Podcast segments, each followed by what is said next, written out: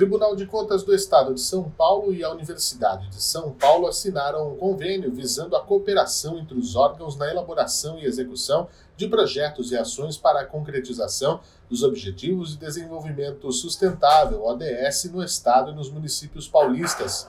Com validade de 24 meses, o acordo formalizado não terá custos extras aos cofres públicos e prevê o desenvolvimento de um plano de trabalho coordenado por meio do Observatório do Futuro do TCE e da Superintendência de Gestão Ambiental da USP.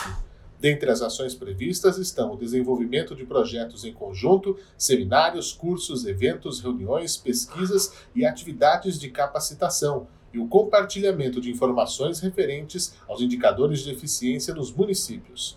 O termo foi assinado pelo conselheiro presidente Dimas Ramalho, pelo reitor da USP, professor Dr. Carlos Gilberto Carlotti Júnior, e pela superintendente de gestão ambiental da USP, Patrícia Fagai Iglesias Lemos. Representantes do tribunal, conselheiros e representantes da USP também prestigiaram o ato.